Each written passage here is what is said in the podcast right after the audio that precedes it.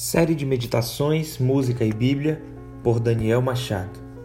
Episódio 14. Música: Medo, Provérbio X. Texto: O perfeito amor lança fora todo medo. 1 João, capítulo 4, verso 18.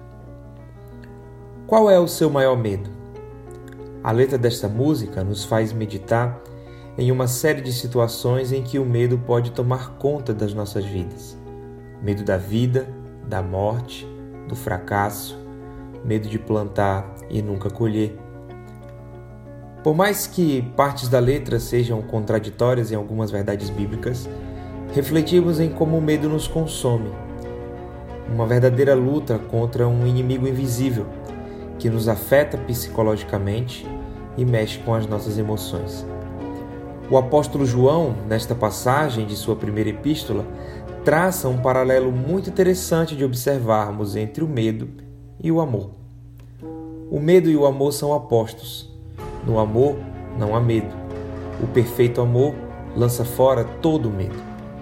Quando somos chamados por Deus e Ele nos enche do seu amor, isso nos torna capazes de lutar contra os nossos medos, não pela nossa própria força, mas pelo amor do Pai aperfeiçoado em nós, até que cheguemos ao tempo que não teremos mais medo, onde viveremos eternamente com o Pai.